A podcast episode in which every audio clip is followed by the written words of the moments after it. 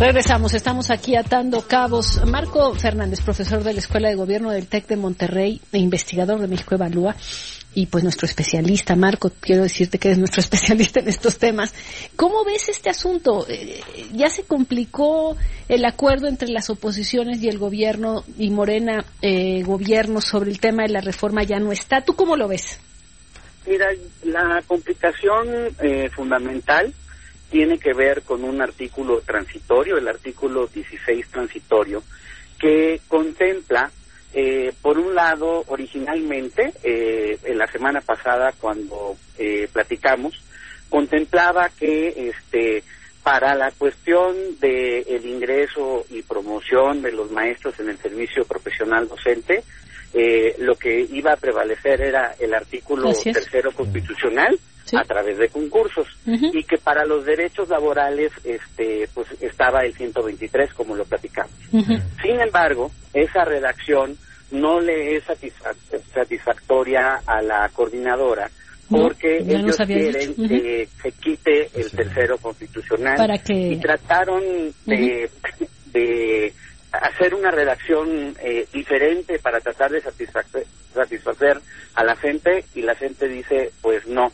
mientras no vea yo este esto clarito, clarito de que lo que prevalece es el 123, no los voy a dejar sesionar. Ahora, porque nos habías dicho, el, que prevalezca el 123 significa que como sindicato podrían tener un, un número de plazas a su disposición el 50% de las plazas que queden disponibles o de nueva creación serían para ellos. A disposición. Eso es lo que quiere el sindicato y lo que el gobierno no ha aceptado ni la mayoría.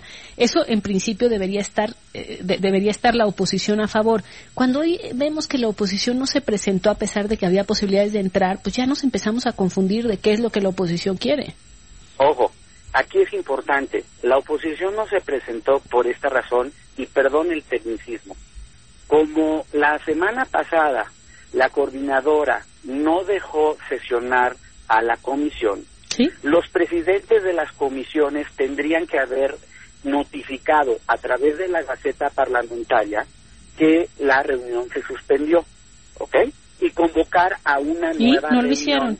Y no lo hicieron. y la oposición dice, si nosotros nos presentamos y no se cumple este trámite, pueden tumbarnos legalmente lo que acordemos porque no se no se respetó el procedimiento parlamentario. Perdón, es que eh, como es, sí, sí, realmente.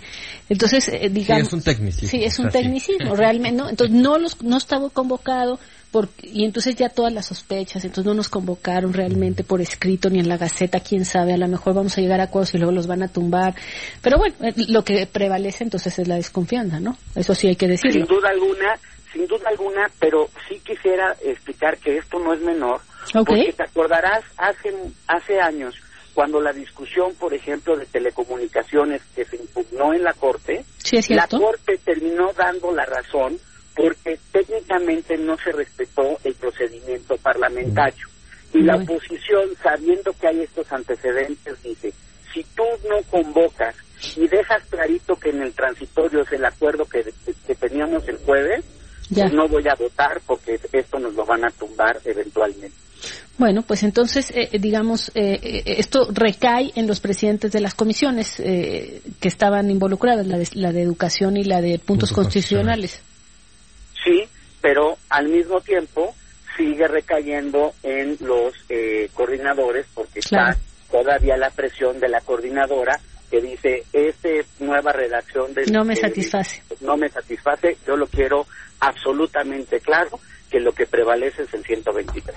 Marco, buenas tardes. Saluda Carlos Bravo. Eh, entonces, ¿cuál sería la salida del entuerto? Digamos, después de este eh, diagnóstico que nos acaba de hacer como sobre el tecnicismo que, provoca todo esto, ¿cómo, ¿cómo, salir de este atolladero en el que ahorita está la discusión? Por un lado, Carlos, o sea, creo que lo que se tendría que hacer es, por supuesto, las presidentas de las comisiones de puntos constitucionales y educación pues convocar a, la, a las comisiones a reunión el próximo jueves.